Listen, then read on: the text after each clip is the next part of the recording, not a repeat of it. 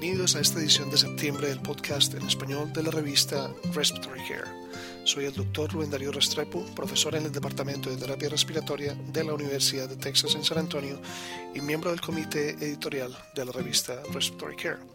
Este resumen llega a ustedes gracias a la colaboración del licenciado Gustavo Holguín, kinesiólogo fisiatra del Hospital Juan P. Garrahan de Buenos Aires, Argentina y fellow internacional de la Asociación Americana de Terapia Respiratoria. Este mes publicamos dos editoriales, un artículo de investigación original, un caso clínico, un caso de enseñanza y el resumen ejecutivo de las nuevas guías de práctica clínica en salud pública de los Estados Unidos para el tratamiento del uso y dependencia del tabaco. También publicamos una carta y varias revisiones de libros y este mes ofrecemos también seis revisiones del simposio Nuevos Horizontes, los cuales se cubre el tema de la rehabilitación pulmonar. Este es el resumen de este mes. Una comparación de los costos para el cuidado de la salud en los pacientes con enfermedad pulmonar obstructiva crónica EPOC que utilizan diferentes sistemas de oxígeno portátiles ligeros contra sistemas de oxígeno comprimido tradicionales es presentada por MAPEL y colaboradores de la Fundación de la Clínica de Lovelace en Albuquerque, New Mexico. El objetivo de este estudio era comparar los costos totales para el cuidado de la salud de pacientes con EPOC que utilizaron sistemas de oxígeno portátiles ligeros a los que utilizaron sistemas con cilindro E. Aquellos pacientes que utilizaron un sistema de oxígeno portátil ligero, un sistema con cilindro E, o aquellos que inicialmente utilizaron un sistema con cilindro E y luego un sistema de oxígeno portátil por lo menos 12 meses durante el periodo del estudio entre el 1 de enero de 1999 al 30 de diciembre de 2004 fueron identificados en la base de datos administrativa de un sistema regional de manejo de salud. Toda la información de utilización médica directa y de costos fue recolectada por lo menos los primeros 12 meses en que el oxígeno suplementario fue dispensado. Otros factores clínicos que afectan costos, incluyendo la edad, sexo, etnicidad y las comorbilidades, fueron examinados y ajustados. De los 2.725 pacientes que cumplieron con los criterios de inclusión, 203 utilizaron solamente un sistema de oxígeno portátil ligero 2.268 utilizaron solamente un sistema de cilindro E y 254 cambiaron de un sistema de cilindro E a un sistema de oxígeno portátil ligero. Entre los pacientes que utilizaron solamente el sistema de oxígeno portátil ligero, la media de los costos médicos totales en el primer año era más baja que los que utilizaron un sistema de cilindro E, 6.515 dólares contra 9.503 dólares por año, pero este no alcanzó una significancia estadística. La diferencia de costos fue no significativa aún después de ajustar los factores clínicos. Entre los pacientes que cambiaron de un sistema a otro en el primer año, la media de costos de cuidados de salud mensual, mientras que utilizaban el sistema de oxígeno portátil ligero, no fue perceptiblemente diferente a la asociada al uso del sistema de cilindro E. Los autores concluyeron que el tipo de sistema de oxígeno utilizado no afectó perceptiblemente el costo total del cuidado de pacientes con EPOC que reciben terapia de oxígeno a largo plazo. McIntyre, eh, del Centro Médico de la Universidad de Duke en Durham, Carolina del Norte, presenta su artículo titulado Mecanismos de pérdida funcional en pacientes con enfermedad pulmonar crónica. La pérdida funcional, a menudo cuantificada como limitación del ejercicio, es común en pacientes con enfermedad pulmonar crónica. Los factores implicados son múltiples y muchos pueden hacerse presente en un mismo paciente. Los factores ventilatorios implican un desequilibrio en las relaciones entre carga y capacidad, específicamente la carga respiratoria debida a una mecánica anormal del sistema respiratorio y o a la demanda ventilatoria excesiva que no puede ser manejada por los músculos respiratorios en estado disfuncional o en una mala posición. Los factores de intercambio gaseoso involucran un deterioro en relaciones de ventilación-perfusión que conducen a la hipoxemia, a un deterioro en la entrega de oxígeno y a la hipertensión pulmonar. Los factores cardiovasculares involucran la coexistencia de enfermedad cardíaca intrínseca de sobrecarga ventricular derecha como resultado de anormalidades vasculares pulmonares y a la simple falta de acondicionamiento.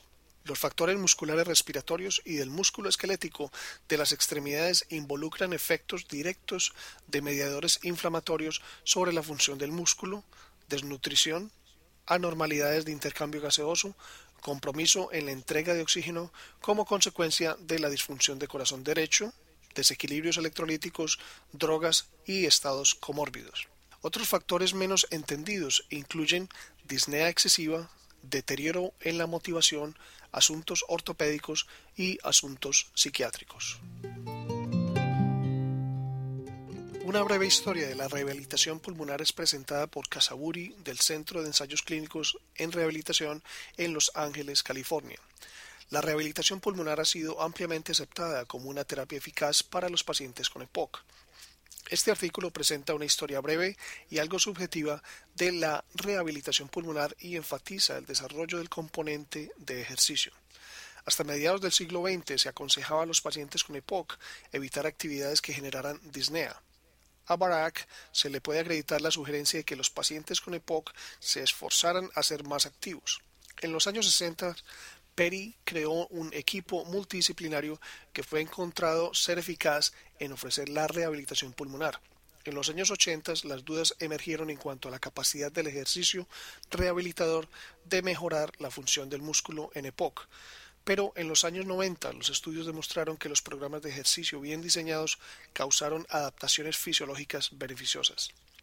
La década actual ha dado lugar a estudios que han explotado estos conceptos previos para diseñar intervenciones que aumenten la eficacia del ejercicio rehabilitador. Suwalak del Hospital de Santo Francis y del Centro Médico en Hartford, Connecticut, presenta el artículo El papel de los broncodilatadores, del oxígeno suplementario y de la asistencia ventilatoria en la rehabilitación pulmonar de pacientes con EPOC. En pacientes con EPOC, la rehabilitación pulmonar mejora en forma perceptible la disnea, la capacidad de ejercicio, la calidad de vida y la utilización de recursos de salud. Estas ventajas resultan en una combinación de educación, especialmente en la promoción de estrategias de colaboración, de automanejo y actividad física, ejercicio de entrenamiento y ayuda psicosocial. El ejercicio de entrenamiento aumenta la capacidad para el ejercicio y reduce la disnea. Los resultados positivos del entrenamiento del ejercicio se pueden mejorar con tres intervenciones que permitan que el paciente tenga un tren de ejercicio a una intensidad mucho más alta. Broncodilatadores, oxígeno suplementario, incluso para el paciente normoxémico y soporte ventilatorio no invasivo. El siguiente artículo es de Rochester de la Escuela de Medicina de la Universidad de Yale en New Haven, Connecticut. Su título es Rehabilitación pulmonar para los pacientes que experimentan cirugía de reducción de volumen pulmonar o trasplante de pulmón. Los pacientes que se preparan o se recuperan para cirugía de reducción de volumen pulmonar o trasplante pulmonar representan un grupo seleccionado de pacientes con enfermedad respiratoria crónica avanzada. Dichos pacientes tienen típicamente limitación e inhabilidad ventilatorias severas y están a alto riesgo de complicaciones pre y posoperatorias. La rehabilitación pulmonar es un espacio ideal para resolver las preguntas y los déficits de conocimiento del paciente con respecto a su enfermedad y a su tratamiento. Asegurarse de que el paciente entienda la naturaleza, las ventajas potenciales, los riesgos y los resultados previstos de la cirugía con relación a terapias médicas y para prepararse física y emocionalmente para la cirugía. La rehabilitación pulmonar también puede mejorar la supervivencia y los resultados de la cirugía de reducción de volumen pulmonar o trasplante, por lo menos en parte estabilizando y mejorando la tolerancia del ejercicio del paciente y la función del músculo. Trabajo adicional es necesario para determinar si la rehabilitación pulmonar puede aumentar los beneficios y los resultados de la cirugía de reducción de volumen pulmonar o trasplante del pulmón, reducir complicaciones postoperatorias o mejorar la supervivencia del paciente tanto durante la cirugía como después de ella. El artículo Rehabilitación pulmonar resumen de una guía basada en evidencia es presentada por Reyes de la Universidad de California en San Diego. La rehabilitación pulmonar ha emergido como estándar para el cuidado de los pacientes con EPOC, esto basado en evidencia científica que cada vez es mucho más vasta. En décadas recientes, varias organizaciones profesionales han liderado la rehabilitación pulmonar y han desarrollado declaraciones comprensivas, guías prácticas y guías basadas en evidencia. La documentación de la evidencia científica que sustenta la práctica clínica ha sido importante en la superación del, escepticismo y poder convencer a los profesionales de salud de las instituciones de salud, los responsables del pago de servicios y las agencias reguladoras con el fin de que todos apoyen programas de rehabilitación pulmonar. La literatura con respecto a la rehabilitación pulmonar ha aumentado sustancialmente y ha provisto justificación para incluir la rehabilitación pulmonar en las guías prácticas para manejo del EPOC y de otras enfermedades crónicas del pulmón. Por lo tanto, el Colegio Americano de Médicos del Tórax y la Asociación Americana de Rehabilitación Cardiovascular y Pulmonar decidieron actualizar sus guías de 1997 con una revisión sistemática de la literatura basada en evidencia desde la revisión anterior. El panel actualizado todos los tópicos y recomendaciones anteriores y han revisado nuevos tópicos se dieron recomendaciones en cuanto a los resultados a evaluar luego de un programa comprensivo de rehabilitación pulmonar, incluyendo el entrenamiento de las extremidades inferiores, la disnea, la calidad de la vida relativa a la salud, la utilización de servicios de salud, la supervivencia, los resultados psicosociales y los beneficios a largo plazo. Los tópicos adicionales incluyen la duración de la rehabilitación pulmonar, las estrategias del mantenimiento en el periodo post-rehabilitación, la intensidad del entrenamiento con ejercicio aeróbico, entrenamiento de la fuerza, las drogas anabólicas, el entrenamiento de las extremidades superiores, el entrenamiento del músculo inspiratorio, la educación, los componentes psicológicos y el comportamiento, el oxígeno suplementario, la ventilación no invasiva, la nutrición suplementaria, la rehabilitación para los pacientes con desórdenes que no sean EPOC y finalmente la futura investigación en rehabilitación pulmonar. Estas guías proporcionan un excelente resumen de la literatura más reciente y fortalecen mucho más la base científica de la rehabilitación pulmonar. Emery y colaboradores de la Universidad Estatal de Ohio en Columbus, Ohio, presentan la función de la neuropsiquiatría en la enfermedad pulmonar crónica el papel de la rehabilitación pulmonar. La enfermedad pulmonar crónica está asociada a un aumento de estrés psicosocial, especialmente en forma de ansiedad y depresión y alteraciones neuropsicológicas, sobre todo en la flexibilidad para solucionar problemas y en la secuencia de información, las cuales contribuyen a disminuir la calidad de vida, el manejo de la enfermedad y la sobrevida. Esta revisión resume datos actuales con respecto al predominio de los desórdenes neuropsiquiátricos, las herramientas comúnmente utilizadas para medir y supervisar los síntomas neuropsiquiátricos, el efecto de la rehabilitación pulmonar en los síntomas neuropsiquiátricos, los mecanismos por los cuales los ejercicios de rehabilitación pueden influir en el funcionamiento neuropsiquiátrico y las implicaciones clínicas de los resultados. Caso de neumonía necrotizante rápidamente progresiva causada por el estafilococo aureus meticilino resistente adquirido en la comunidad es presentado por Dixon y colaboradores del Centro Médico de Harborview de Seattle, Washington. Los autores presentan un caso de una paciente con una neumonía multilobar necrotizante causada por el estafilococo aureus meticilino resistente adquirida en la comunidad designado comúnmente MRSA. La paciente presentó disnea y tos productiva de tres días de duración y a la llegada al departamento de urgencia fue intubada debido al aumento del trabajo respiratorio. Se le suministraron vasopresores debido a que tuvo una hipotensión refractaria a la resucitación con líquidos. Se tomaron cultivos de sangre al ingreso, cultivos de esputo, del tubo endotraqueal y cultivos de lavado broncoalveolar. En todos ellos creció estafilococo áureo resistente a las penicilinas penicilinasa resistentes.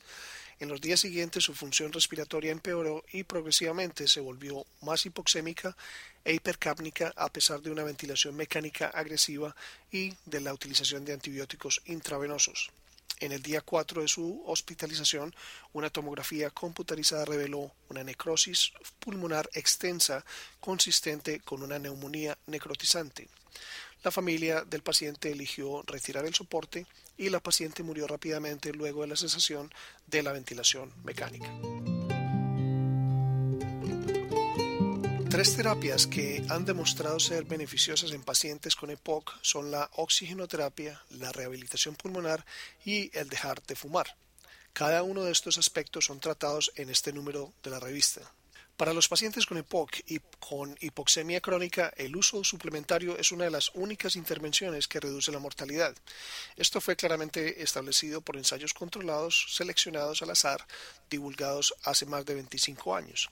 Los sistemas de oxígeno portátiles livianos son por lo general los preferidos por los pacientes, en vez de los sistemas de oxígeno comprimido con cilindros E.